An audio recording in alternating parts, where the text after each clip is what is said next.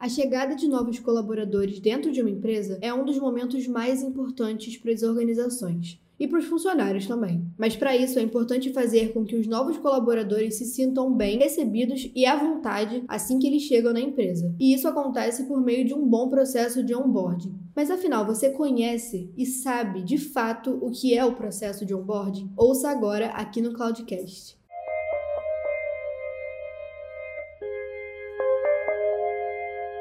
Esse é o Cloudcast, podcast aqui da IPNET, e aqui nós vamos trazer dicas para melhorar a sua produtividade e sua comunicação na empresa ou no seu trabalho como estudante especialista da área. Além disso, a gente também vai abordar várias novidades e inovações no mercado de tecnologia. E hoje no Cloudcast nós vamos receber a Roberta Maia para falar um pouquinho sobre a importância do onboarding. Tudo bem, Roberta? Pode se apresentar para o pessoal. Oi, Stephanie. Oi, galera que nos escuta. Primeiro, eu gostaria de agradecer pelo convite. É uma honra poder participar do Cloudcast podcast e contar um pouquinho da minha experiência. Eu sou a Roberta, trabalho na IPNET há um ano e meio, no time de People Experience, que a gente chama de PX, e sou uma das responsáveis pela experiência dos IPNeters dentro da empresa. Então, além do onboarding, a gente cuida da comunicação interna, organização de eventos e campanhas, pesquisa de satisfação, entre outros. Então, Beto, explica pra gente o que é o onboarding. Então, o onboarding é o conjunto de ações feitas para receber o novo colaborador e integrá-lo à equipe, cultura e forma de organização da empresa, com o objetivo de garantir a adaptação desse profissional, né? Ou seja, é um processo de integração de novos colaboradores em uma instituição instituição para que eles consigam adquirir os conhecimentos necessários para se tornarem de fato parte da equipe. É mais a integração deles mesmo na equipe do que qualquer outra coisa, né? Porque às vezes Exato. o onboarding pode parecer um pouco assustador quando você fala de início. Eu mesma, quando, quando eu entrei na empresa, falaram que eu marcar o meu onboarding, eu falei, meu Deus, o que, é isso?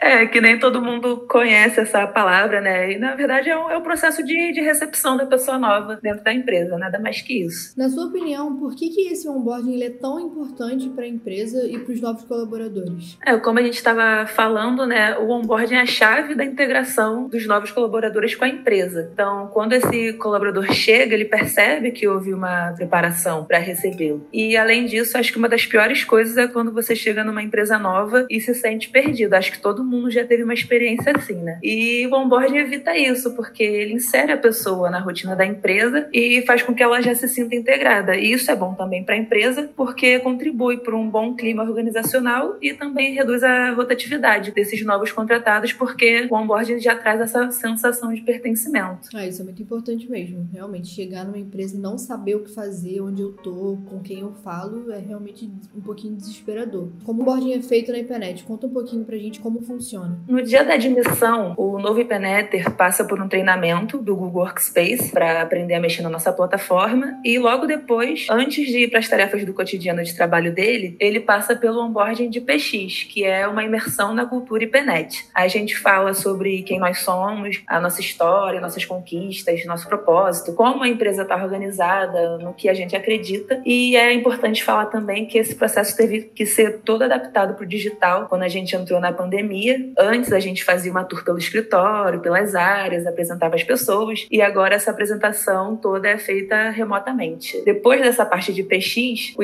IPNetter é encaminhado para o que a gente chama de sombra, que é uma pessoa do time dele que vai ficar responsável por explicar a área mais a fundo, todos os detalhes, as atividades que esse novo IPNetter vai desempenhar, ensina a mexer nas ferramentas específicas e por aí vai. Você citou agora há pouco sobre pesquisa de satisfação. Como que essas pesquisas elas são feitas? É, não sei se você já ouviu falar de NPS, é uma métrica bastante conhecida e utilizada em grandes empresas para medir a satisfação e lealdade dos clientes. Para as nossas pesquisas internas com os IPNetters, a gente usa o ENPS, que tem esse E na frente de employee, e que nada mais é do que o NPS dos colaboradores, ou seja, uma ferramenta que visa medir a satisfação e lealdade dos funcionários com a empresa. Você já deve ter recebido uma pesquisa desse tipo. Em uma escala de 0 a 10, quanto você indicaria tal empresa para um amigo? Esse é o NPS. E esse NPS é feito para a gente entender um pouco mais como os colaboradores estão se sentindo na empresa e para eventos internos também também, certo? Exato, a gente faz toda essa avaliação, além do, do clima né, organizacional. Toda vez que tem um evento interno, a gente manda esse NPS para saber o que, a, o que a galera achou, no que a gente pode melhorar, no que, que tá bom. A gente sempre faz esse tipo de avaliação também nos eventos. Beta, você acredita que o onboarding ele pode acabar sendo uma motivação extra para os colaboradores, já que depois do onboarding né, eles entram já se sentindo parte do time, né? E eles de fato são, mas eles já entram com essa sensação de faço parte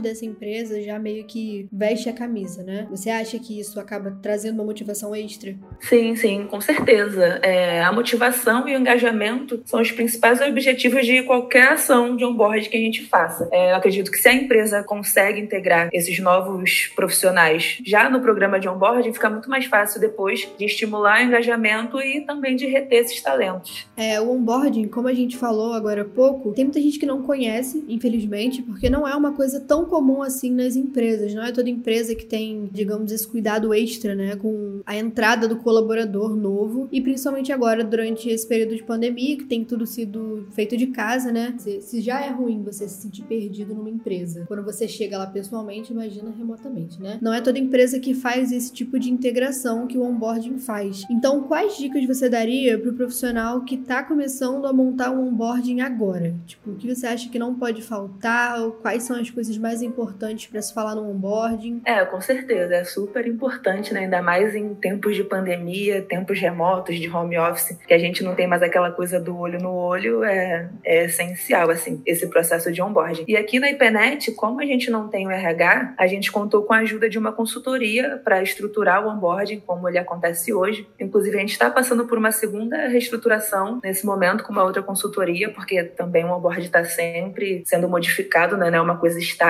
E, mais em linhas gerais, acho que é importante falar sobre a história da empresa, a cultura, valores e propósito, e também fazer o treinamento da equipe que vai ficar responsável pelo onboarding. Perfeito. Bom, agora a gente vai entrar numa parte do cast onde eu te falo algumas frases e aí você vai me dizendo se elas são mito e verdade e conversa um pouco sobre essas frases. Beleza. Primeira frase: todo onboarding é igual. Mito. É, apesar de existir um roteiro a ser seguido, o onboarding é um processo dinâmico onde o novo colaborador pode interagir, fazer perguntas. Então, nenhum onboarding é igual ao outro. O onboarding é essencial para alinhar o colaborador com os valores organizacionais. Mito ou verdade? Verdade, verdade. O alinhamento de expectativas é um dos principais objetivos do onboarding. Terceira e última frase: o onboarding presencial é melhor do que o remoto. Mito. Eu não acho que seja nem melhor nem pior. É diferente, né? Porque apesar de não ter aquele contato físico, né, a gente tem relatos de IPNETs que dizem que mesmo remotamente conseguiram se sentir acolhidos. Inclusive, por acaso, quem fez o seu onboarding fui eu e foi remoto. Então, se você quiser também contar um pouquinho dessa experiência pra gente. Sim, com certeza. Eu fui uma dessas que me senti super acolhida. Eu falo isso sempre,